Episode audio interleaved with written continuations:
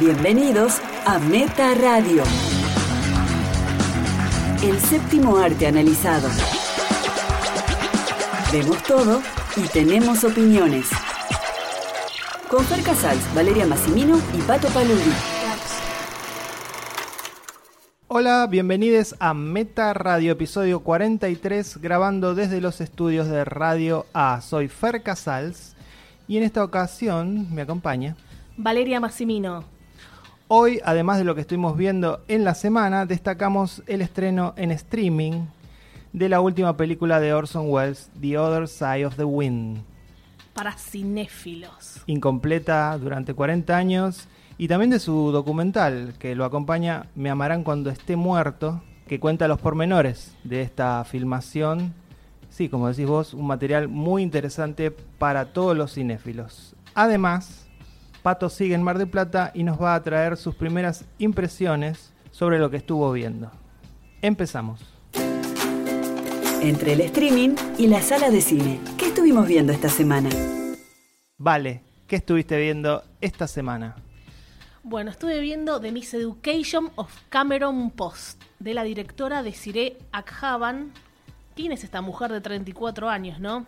Además de directora, es productora, guionista y actriz de origen iraní que está en Estados Unidos hace un tiempo. Y bueno, también hace el guion de esta película que es basada en un, libro del mismo nombre. ¿Dónde la vimos a esta chica? Hace no mucho. En Creep 2. Claro, esa, actriz. sí, sí. Eh, que me, sí, productora, guionista y actriz. Que me gustó mucho con guion de Mark Duplass. Digo que, la, digo que la conocimos como actriz, no como directora. Bueno, Mark Duplass, ¿se acuerdan? Creep 2, muy buena. Buenísima, buenísima las dos. Y ella ahí, la verdad, yo la vi una revelación. Eh, me llegó este link desde los Estados Unidos de Norteamérica. Ahora, bueno, que Pato nos habla de, del Festival de Cine Mar del Plata.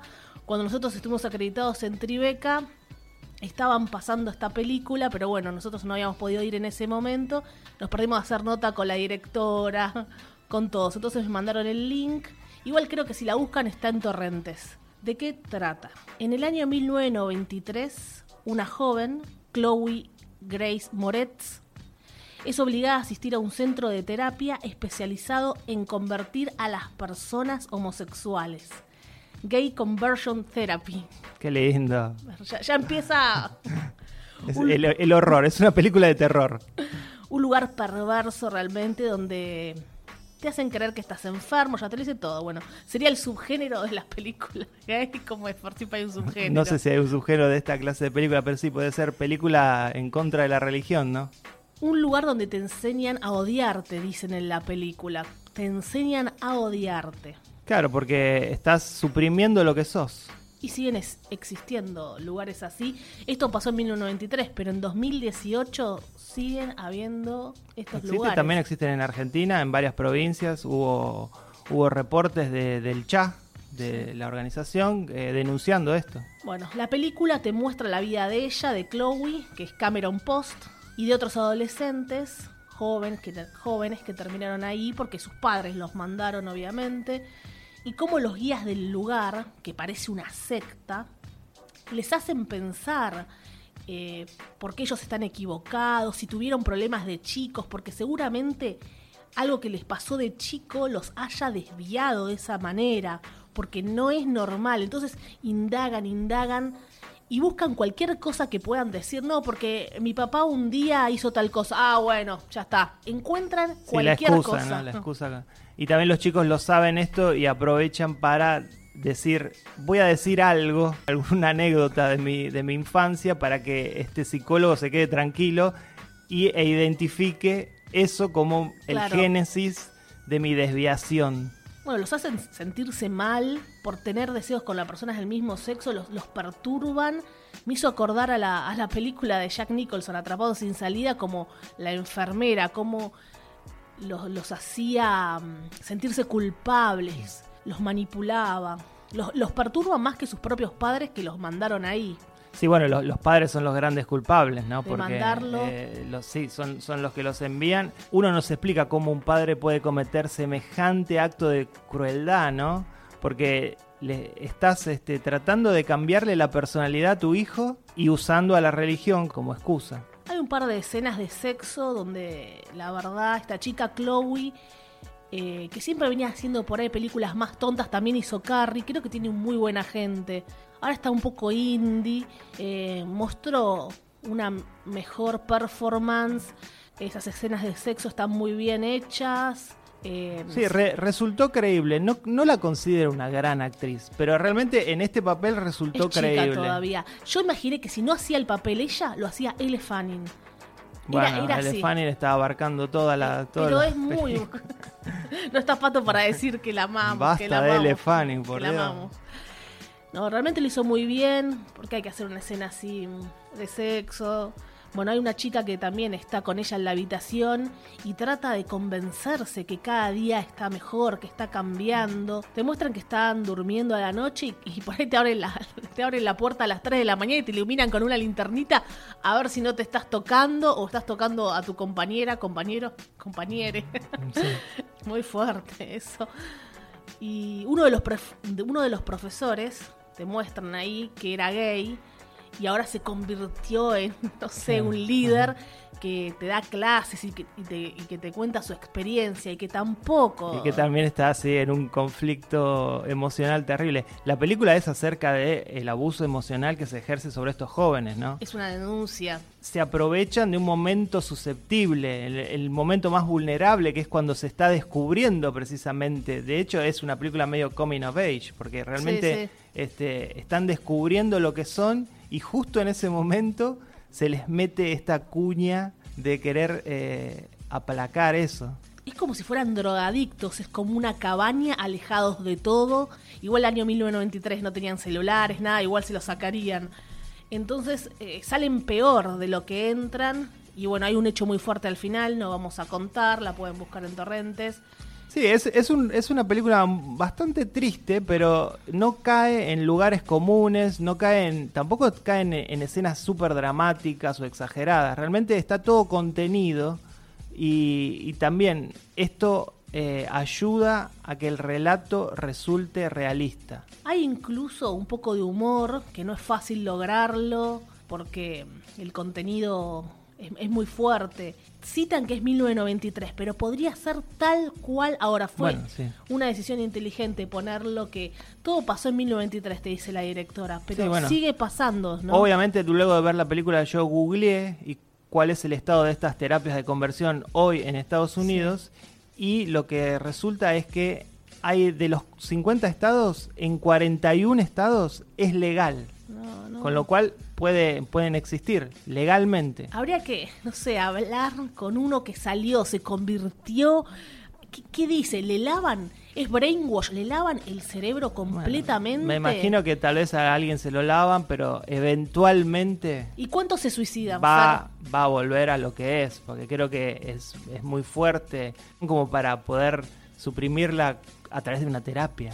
Chicos que ven esto les puede, la tienen que ver, la tienen que ver. No solo los padres que vean esto, se, se pueden sentir muy identificados y La presión social, ¿no? La presión social Sí. que tiene una, una jovencita de mostrarle a los padres, bueno, que el primer novio.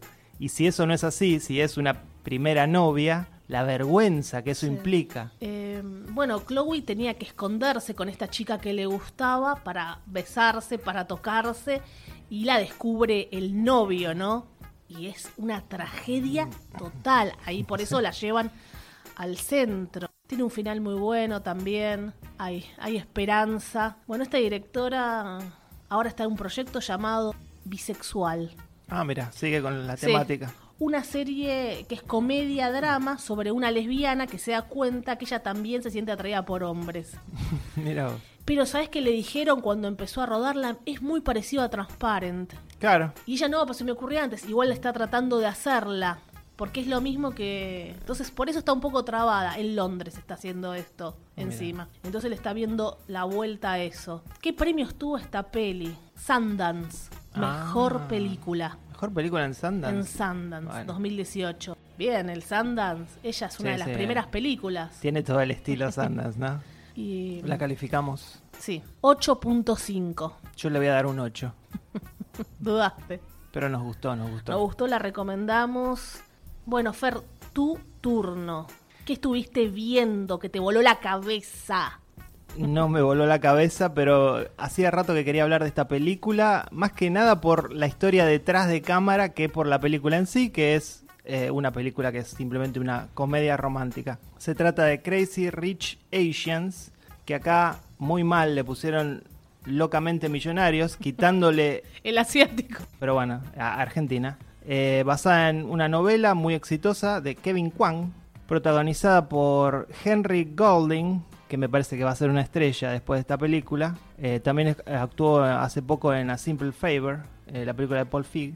Y Constance Gu, una norteamericana de padres taiwaneses, eh, que fue hace poco nombrada una de las 100 personas más influyentes del mundo Ah, bueno. porque ella se hizo famosa eh, a través de la sitcom Fresh of the Boat, que es una sitcom también eh, protagonizada por asiáticos, muy exitosa y bueno, ahora hace esta película que eh, fue un gran éxito globalmente. Es una comedia romántica, como dije, como las de antes, con una trama muy simple, no falta nada. Todo lo que amás u odias de las comedias románticas están en esta película. Sí, ellos también tuvieron el intento de hacer una comedia yankee, como, como acá en Argentina, All Inclusive, que habíamos hablado. Claro, sí, Trataron sí. de hacer.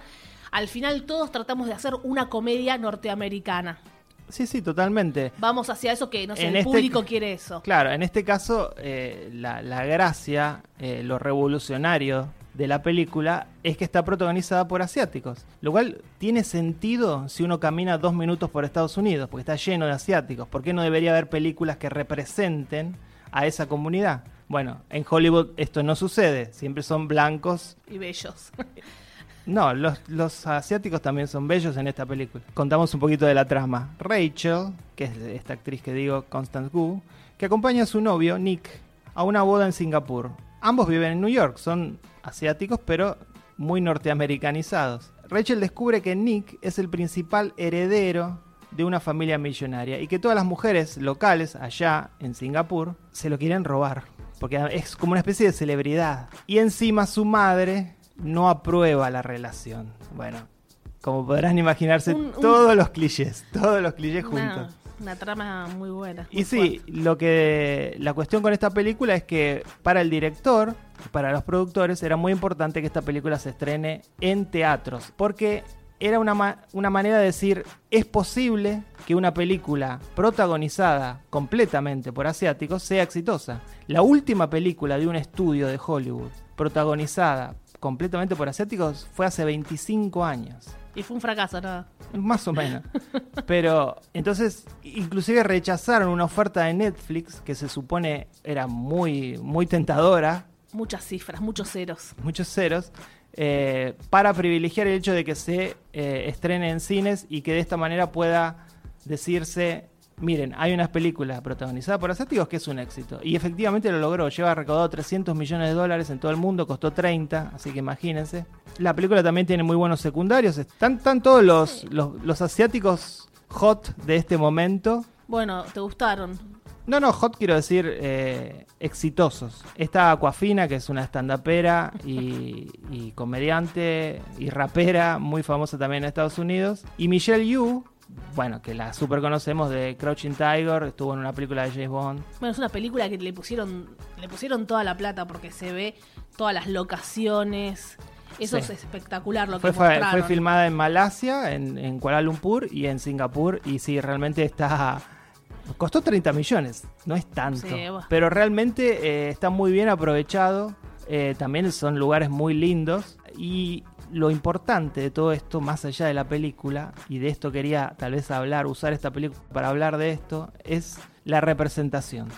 La importancia de la representación en las películas. ¿Por qué es importante ver representada a las minorías en los medios que consumimos todo el tiempo? Y algo que damos por sentado. De manera intencional, o no tanto, tanto las noticias como los medios enseñan al público sobre las minorías. Nos indican cómo son los grupos étnicos y también los grupos sociales, como las mujeres, los homosexuales. Y en general se trata a estos grupos de manera estereotípica. El latino es traficante, el negro es ladrón, Sí. ¿La mujer es esposa o es objeto sexual? Y el oriental, experto en informática, o está de fondo. Sí. Es, es un prop en una película. Bueno, igual no, no fue un- esto es una película, una comedia, no, no fue algo que... Es un, es no- un comienzo. bueno, Yo no- creo no que, es por algo ejemplo, profundo y la mayoría, a mí de las, tampoco no me gustó. La, ma- la mayoría de las películas de Hollywood no son No, profundas. no, no, hablamos de comedia, pero igual ellos quisieron imitar a las comedias yankees, quisieron hacer eso. No, Y no, no, no, no quisieron imitar a las comedias yankees. Esta es una comedia yankee. Bueno, La quisieron- hizo un estudio de Hollywood. Bueno, pero quisieron darle lo que ellos quieren. No le dieron algo raro, le dieron el- los tropos, le dieron lo que pedían. Está bien, porque Bueno. eh, precisamente ahí es donde debe apuntarse, al mainstream. Porque para bueno. hacer una película de arte con coreanos, no, eh, la, Algo- la va, la va a ver un público minoritario. Esta es una película que va a un público ATP. No, bueno, igual para mí tendrían que haberle puesto algo distinto, porque él que era pero esa- millonario. pero y precisamente- todo, y no, no- viven en una nube de pedo. Pero precisamente esa es la intención. Tener un 50 sombras de Grey o un cuando Sally conoció a, a- a Harry con asiáticos. Esa es la intención de los productores. Que puedan existir esas películas, además de con blancos, rubios y Tom Hankses, Para mí por moda. lo van a hacer por la taquilla. Porque si esta película funcionó, pueden decir, bueno, ¿por qué este, este, por ejemplo, este actor, Henry Golding, ¿por qué no puede protagonizar una película de acción? No va a ser Jane Bond, ya te digo. En, en 50 años tal vez. Bueno, lamentablemente no va a ser James Bond, pero Como cuando pusieron a Scarlett Johansson en la del anime, en Ghost in the Shell. es lo que digo acerca de lo que está haciendo Hollywood, que es completamente el whitewashing, el blanqueo Sí, que sí, le hace, sí. que es darle roles de minorías a los blancos. Eddie Redmayne hizo de una, un trans, Sí. ¿no? Bueno, este, como vos decís, Scarlett Johansson hizo... Ella re- rechazó el papel que le dieron una para ser trans Sí, también. bueno, después de haber hecho de japonesa. Eh, No sé por qué la día yo la amo y me encanta lo que hace. Angelina, acá estoy hablando de los productores, Bueno, Ella, tiene que Lo decir- rechazó, lo rechazó y está siempre militando. Lo rechazó después de haber hecho el no, japonés. no. Está siempre militando y denunció a todos los acosadores. Angelina Jolie hizo de una mujer de raza mixta en A Mighty Heart hace poco, de Winterbottom, la película de Winterbottom. Bueno, hay miles de, de ejemplos de este tipo. Jake Gyllenhaal hizo del Príncipe de Persia. Y hace poco Tilda Swinton hizo de una también de una asiática. Ah, bueno, en pero Doctor Tilda, Strange. Tilda también te hace de monstruo, de niño, Sí, bueno, pero- de, de edificio, te hace es- de auto. Pero es una inglesa, blanca. No, no, bueno. Y esto digo, esto es una larga tradición en Hollywood. Ahora que estábamos justamente, ahora que vamos a hablar de la película de Orson Welles, recordé la película de Orson Welles, Sed de Mal, donde Charlton Heston hace de mexicano. Charlton Heston. Ojalá esto le permita a los asiáticos y a los negros a tener más protagónicos en películas mainstream, ya que se ha probado que funciona en taquilla. Igual van a hacer la remake, enteramente todos blancos. No, porque es de un estudio de Hollywood. No, bueno, pero ya sabes, le van a cambiar los actores. bueno, ¿la querés calificar? La califico. Me- la, la película me gustó, además. Hace hacía mucho tiempo que no veía una comedia romántica. Ya prácticamente no se hacen comedias románticas como se hacían en los 90. Eh, me parece que me divirtió, es entretenida, es una película que no pretende más de lo que da, que es eso, todos los clichés. Ella, la, la cenicienta que encuentra al tipo con guita. eh, no, no, bueno, en, sí. en este caso ya te digo que no era una cenicienta, la, la protagonista... bueno, pero que era la, pobre. la protagonista es una... no era pobre, vivía... no en- era millonaria como ellos. Crazy, ¿cómo se llama la película? vivía en una vivía en, New York y era profesora de la Universidad de New York. Sí. Igual digo que no nos quejamos de los clichés de las películas Jennifer López, sí, nos quejamos. Y nos- no, pero, y- y pero en ahora las esta películas es buenísima, para las mí no. las películas de Jennifer López están mal actuadas porque ya el nombre te lo dice, película de Jennifer Ah, López. bueno, la película, estos, estos, Entonces, estos actuaron todos bien. Para mí por ahí no actuaron todos bien. A mí estos actores me parece que son buenos Son este, normal, no, no se exig- exigió mucho. y ¿Criticás las películas de Jennifer y No, esto no, porque ver. son asiáticos tampoco, porque algunas películas tuvieron éxito, no sé, yo Algunas, distinto. algunas películas de Jennifer López también. Y, y cumplen el mismo, el mismo rol que estas, que es entretener un rato. O sea que tal- tranquilamente te puedo decir que hay varias películas de Jennifer López que disfruté. Ahora se viene jefa en apuros, algo así. Sí, bueno, eh, parece que está repitiendo los- las mismas tramas, pero eh, Eh, puede ser divertido. Como fue divertido esta, digo que esta además tiene la cuestión de una gran producción, que en general esas de Jennifer López son películas muy baratas. Dije Jennifer López, pero también están las de Ben Stiller, hay Adam Sandler que también hacen Sí, pero esas están más... eh, con los tropos y todo lo que dijimos. No, pero ah, tienen más una tendencia hacia el humor, inclusive hacia el humor grosero, que acá no está. Esto es más el clásico. Sí, sí, la entendí. la comedia romántica clásica. La entendí, la entendí. Vas a quedar como racista si no te gusta esta película, ¿vale? Ah, no, no tiene nada que ver, no, porque tuvo, eh, tuvo críticas buenas y Era críticas muy malas. Era una broma. Bueno, para mí es un 5. Para mí es un 7. Se largó la trigésima tercera edición del Festival de Cine de Mar del Plata. Hola Pato, ¿me escuchás? Hola Fer, ¿cómo va? Hola Vale, ¿cómo andan? ¿Cómo Hola, están Pato. por ahí? Con calor. Sí, qué suerte. A mí me encantaría decirles que está un sol hermoso, pero no, esto parece Londres. Contanos qué estuviste viendo. Eh, de cine, ¿no? De películas. Sí, por favor. Ah, de Ah, mujeres. porque- ¿Querés hablar de mujeres? ¿Qué, qué- ¿A quiénes estuviste viendo? Eso Yo por, eso por todo, privado. hablo- puedo hablar de mujeres, de hombres, de directores, de actrices, de actores. Está Soy como un jocoso, está jocoso, pato, Soy- no sé, como extasiado. Está en su salsa. extasiado, Sí, sí, sí, estoy contento. Estoy en, en la salida de los cines del Paseo, que es una de las sedes acá del festival. Esperando paquetería? para entrar uh, una película que no se las voy a revelar ahora porque la vamos a hablar cuando vuelva Qué misterio. al estudio de Leonardo Fabio. Pero es la que más me gustó hasta ahora, ¿les parece? Dale. Bueno, una película rumana que se llama, es largo el título, eh, presten atención. I do not care if we go down in history as barbarians. Ah, ¿Me mira vos. Sí, sí. A ver, Fer, traducción. No me importa si quedamos en la historia como bárbaros. Tal cual, eso lo dijo el mariscal rumano entre los años 40 y 44, un político que fue colaboracionista nazi. Y lo que hace esta película, que está dirigida por Radu Jude, Radu Jude es un director que yo conocí en un Bafisi hace unos años, conocí a través de sus películas, no personalmente. Ah, pensé que habías hablado con él en No, rumano. no, no, imagínate lo que puede ser una charla entre un rumano y Pato Paludi, o sea, nada, yo, mi, mi rumano no es muy bueno. Y Dejé entonces espacio- Dejé espacio ahí para las risas gra- Sí, pregrabadas. eh, la, la Noise Machine, Fer. no fue merecedor de, de una noise machine. Cuenta la historia de una directora de teatro que está preparando una obra que intenta dar luz sobre la masacre de Odessa. Eh, La masacre de Odessa, que es un, un genocidio que realmente yo no conocía, esto ocurrió en el año 41 y fue realizado por el ejército rumano y el ejército alemán ¿Tiene el estilo del cine rumano que venimos conociendo o al ser esta una película más política, más, un- no sé, suena un poco más épica, tiene otro tono? No, no, no. Tiene, tiene el- e- ese tono así directo, realista, casi documental. La película tiene planos muy largos, siguiendo hasta, hasta directora de teatro, tratando de, de- de vender su idea, tratando de, de, obviamente sostener su, su idea sobre hacer esta, esta obra. Esto lo van a hacer al aire libre en una plaza pública por una conmemoración que se está haciendo en la ciudad. Y lo que le aconsejan todos es que obviamente la, la sociedad rumana no quiere quedar como colaboracionista nazi. Claro. No, entonces obviamente empieza ella a tener bastantes problemas por esto. Por ahí va la película, por todos esos debates ideológicos, artísticos que va a ir teniendo con distintas personas, con, su- con miembros de su equipo, con actores, con, con un productor que ella tiene que la quiere censurar. No, e- eso es muy interesante.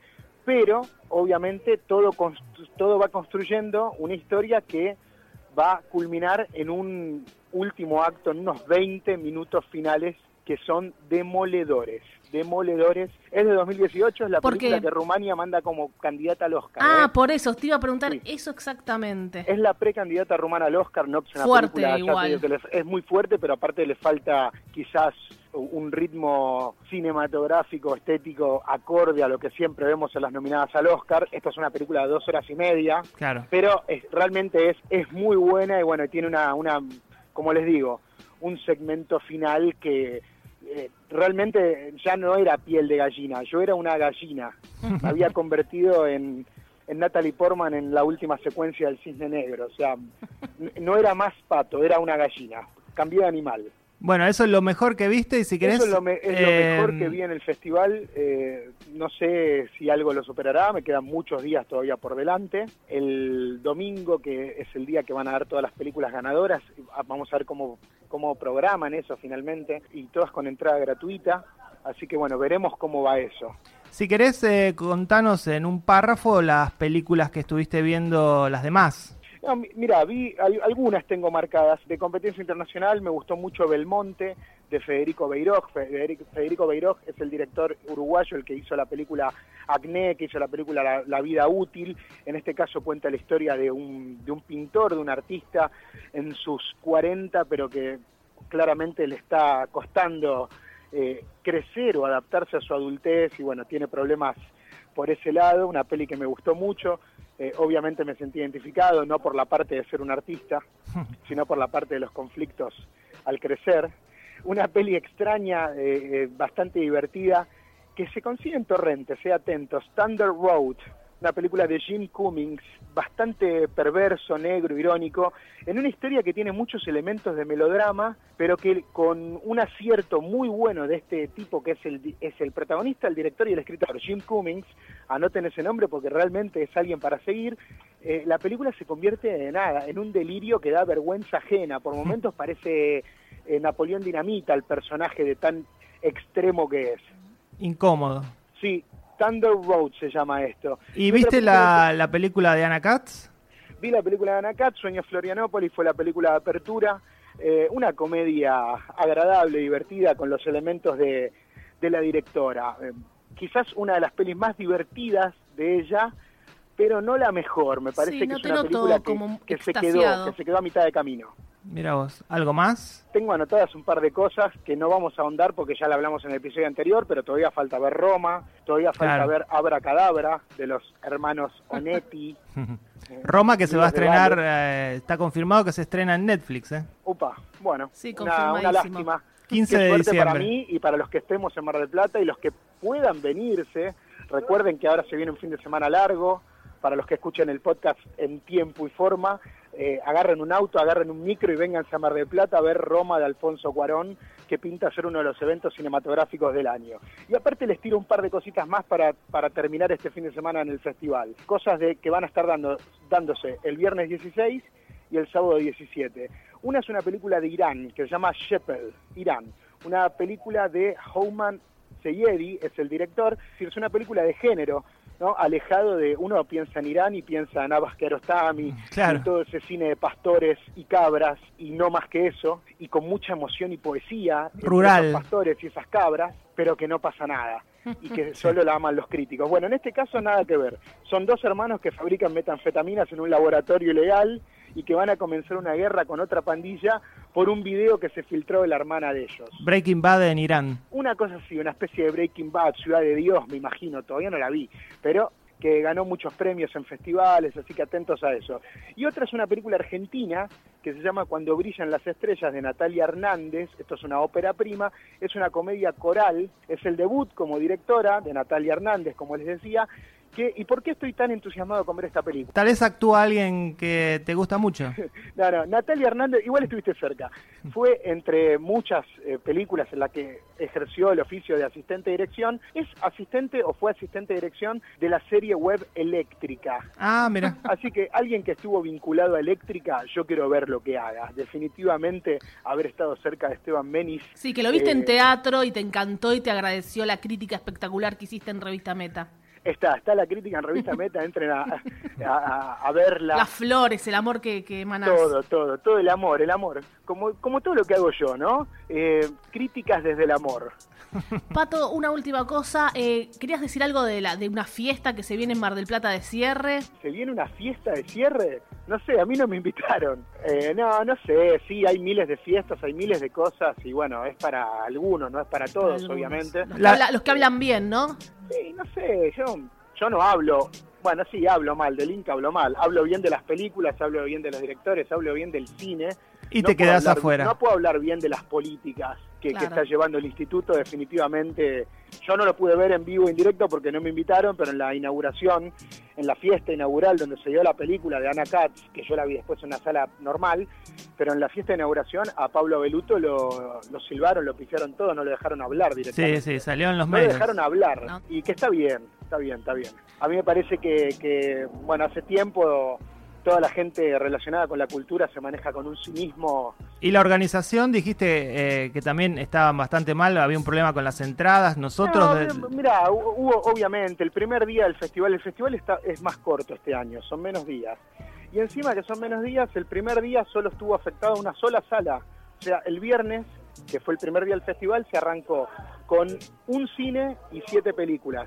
Imagínense, claro, todas las funciones agotadas, toda la gente viniendo a sacar entradas, dos maquinitas para imprimir entradas. caos, caos, caos. Alfonsina al mar. Me voy pero, no pasó nada. Realmente eh, yo pensé que, iba a ser todo peor por, por, por lo caótico que era pero realmente le encontraron la vuelta y salvo la primera función que fue la de Yorgos Lántimos, la favorita, que debía empezar a las 12 y empezó 12 y 20. Ese quizás fue el único traspié de la organización. Bueno, nosotros, nuestra experiencia desde acá, habiendo acreditado a dos periodistas, fue que llegaron y no estaban las acreditaciones, se las hicieron finalmente, pero eh, como es costumbre, uno manda los mails desde acá, no llegan, llegan mal. Son cosas que pasan, chicos. Lo mismo pasó en Bafisi. Lo importante es ver buen cine. Después el resto, las cuestiones organizativas, las cuestiones políticas, bueno, eh, obviamente van de la mano, pero yo suelo dejarlas de lado.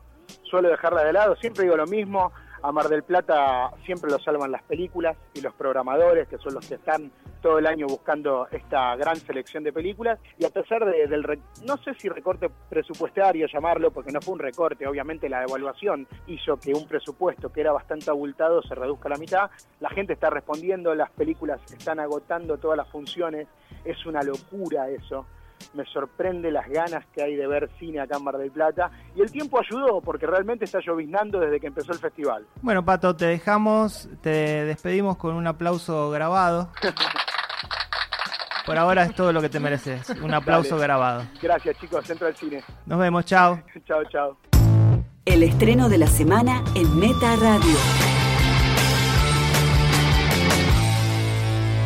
The Other Side of the Wind la última película de Orson Welles. 40 años pasaron desde que empezó a filmarla a principios de los 70 y finalmente, con la plata de Netflix, se pudo realizar eh, la edición final de esta película, que viene acompañada de un documental, que digo yo que tiene que verse antes de ver la película porque realmente informa acerca de todo el proceso eh, de filmación y de también de, los intereses que tenía Orson Welles con esta película sobre lo que quería decir y sí tira mucha mucha información. Yo no sé si tienen que ver el documental antes porque a modo de, sorpresa si, si ven primero la película y después ven el documental no van a poder creer algunas cosas.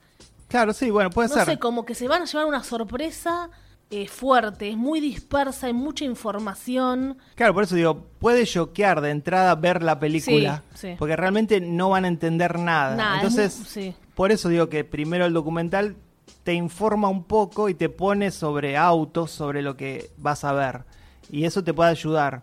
Eh, de hecho, bueno, uno ya señala algunas, algunas escenas porque en el documental te, te contaron exactamente por qué, cómo sucedió y lo que significa. Entonces, eh, de alguna manera es, una ayuda. Lo primero que hay que decir es que la película es muy, muy buena, habiendo visto el documental o no. Se sostiene por sí misma y creo que, una vez más, desde la tumba Orson Welles está, está adelantado a su tiempo. Obviamente esta película, él murió en el 85, él la filmó del 70 al 80 más o menos, entrado a los 80. Eh, en ese momento no había una película así. Contemos un poquito de qué trata la película, que es bastante difícil. Y le agradecemos después a Netflix, ahora que Pato no está, le agradecemos a Netflix que, hizo posible esto. Sí, totalmente. fue gracias a Netflix. Él al final fue una persona que no lo valoraron como se debía. Él lloraba que le dieran dinero para terminar las películas. Si Orson, Orson estaba diciendo que necesitaba plata, ¿qué le espera a otros? Orson. ¿Qué, nos queda al resto? Orson Welles diciendo que necesitaba plata. Hollywood lo había abandonado porque, bueno, es lo que, lo que decimos siempre acá, y es que en Hollywood sos tan grande como tu última película. Y bueno, él tuvo el enorme privilegio y la enorme suerte, debido a su increíble talento, de haber hecho antes de los 30 años, Increíble eso, no se puede. la mejor película de todos los tiempos. Entonces, bueno, ¿cómo se, cómo se sigue después de eso? ¿no? Si, tocaste la cima a los 30, no te queda más que bajar. Contemos un poquito de la trama. El film empieza con el último día de la vida del director Jake Hannenford, que es John Huston, el, el director John Huston. Eh, muere en un accidente de, auto y Brooke Otterham, que es Peter Bogdanovich, otro director, Hannaford antes de morir estaba intentando hacer una película de sexo y violencia, acá empiezan las críticas de, de Orson Welles, con la idea de venderse, ¿no? Para continuar siendo relevante en Hollywood. Esta cuestión es parte de donde centra su crítica Orson Welles, que no solo se limita a esos, hay una crítica total al nuevo cine europeo, hay referencias a Antonioni, porque, y también es bueno, es cine dentro del cine, porque hay una película que se está filmando y que se ven imágenes de la película, protagonizada por el- la novia en su momento, en ese momento. Amante. Amante, Amante, sí. Fer. Hoja. Oja, una india muy, muy linda, Nuestra coca. sí, un poco más estilizada. Te, te volvió loco, hoja. En el documental comentan que Orson Welles odiaba la idea de que se piense que la idea que el personaje de John Huston era él. Pero Sí. todas esas referencias están constantemente en la película. Uno puede marcar paralelos con la vida real todo el tiempo. Inclusive en las vidas eh, reales de Peter Bogdanovich, que en ese momento era lo que fue Orson Welles cuando tenía 30 años. Hay paralelos todo el tiempo. Y hay una crítica también muy grande a el machismo. Fíjense qué actual Sí, que sí. resulta Orson Welles desde la tumba hablando de machismo en una película filmada en, en los 70, porque bueno, de alguna manera el personaje de John Huston está basado en Hemingway Sí, es- parecido, ¿eh? es- y es parecido, está ahí con una escopeta inclusive, y bueno, está toda esta cuestión solapada de Hemingway siendo bisexual, pero escondiéndolo a través de un machismo exagerado, y bueno, esto también lo denuncia de alguna manera Orson Welles, inclusive la película hacia el final tiene una escena donde corta un órgano sexual masculino, es realmente completamente simbólico, Desnuda, completamente desnuda. Y la película juega con esa con, el- la, con la relación del director joven en alza y el director clásico acabado, que de alguna manera era Orson Welles en ese momento. Sí. Pero es una película que no, no es una película para cualquiera, es una película que es, es bastante desordenada, dispersa, dura más de dos horas, ¿no? Sí, sí, dos horas y pico. Le tenés que, que prestar mucha atención porque te tira tanta información, por eso sí es bueno antes o después ver el documental, porque el documental sirvió mucho, porque no es que uno es fanático de Orson Welles, te gusta, lo admirás, pero todo lo que hizo el documental uno no lo sabía. Claro, porque es, eh, eh, focaliza específicamente no Sí. en toda su historia anterior. Yo no, no, no sabía bien todos los comerciales que él había hecho, cómo le gustaba también estar adelante de cámara. Le encantaba. Inclusive, bueno, ¿eh? financiaba, trataba de financiar esta película actuando en películas de otros Sí, y haciendo cualquier rol. exageraba, un poco sobreactuaba. Lo vi una onda hasta Hitchcock cuando él presentaba cosas, mirando a la cámara. Sí, sí, era un personaje, era invitado programas de televisión todo el tiempo, programas de, de esos de medianoche, programas de juegos. Y en el documental también quería decir una cosa que, bueno, ahora se están usando a hacer documentales de películas que no se terminaron, de cosas que tuvieran, bueno, que hubiera pasado, como Duna de Jodorowsky. Claro. Si se hubiera hecho Duna de Jodorowsky. Ya era, eso me, en- me encantó, ya lo hablaremos algún día, pero no, no se, no se hizo porque era una utopía y esto no había plata, o sea que Por suerte se... gracias ter- a Netflix. Terminó con éxito, porque realmente uno termina de ver el documental y pones la película. Qué bien editado estuvo, ¿no? Porque, bueno, Orson Sí. dejó cosas editadas. Sí. Y después el, el trabajo de edición es maravilloso. El trabajo de edición es fantástico. Y sí, y bueno, el, el guion, que es inexistente, porque el guion realmente en la película no tiene guion, según nos cuentan en el documental, se iba filmando Sí. a, a medida que, que se iba filmando, se iban inventando las escenas. Inclusive hay un chiste en la película al respecto. Pero el guion fue hecho por Orson Welles y Hoja Sí. también.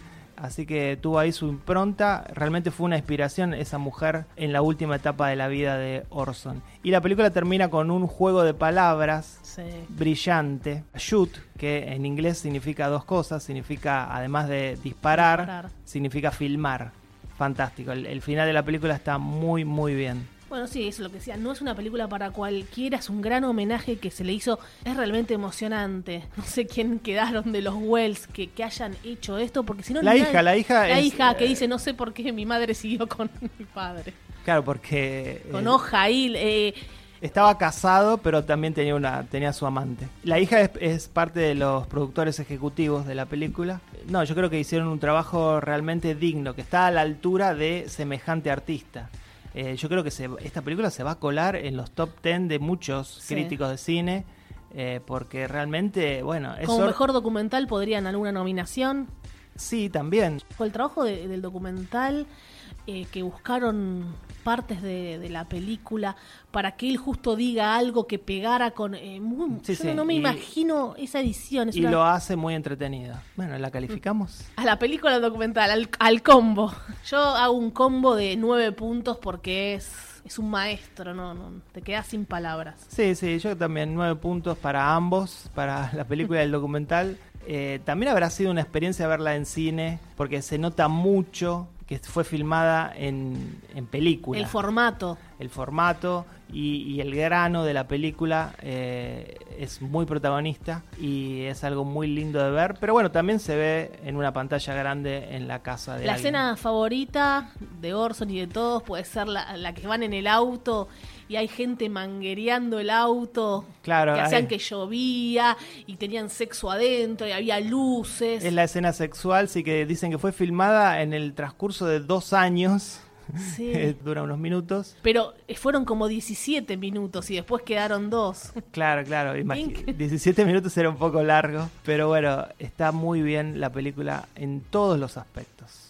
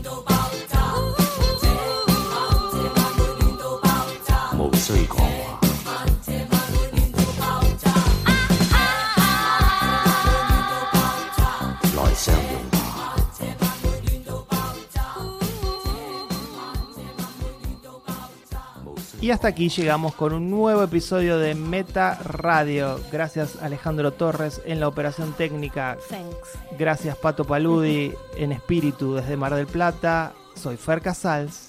Valeria Massimino. Chao. Se cierra el telón.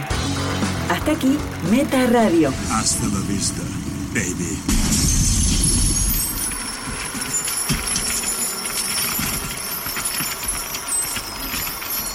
Este programa fue grabado en Radio A, en el edificio municipal Leonardo Fabio.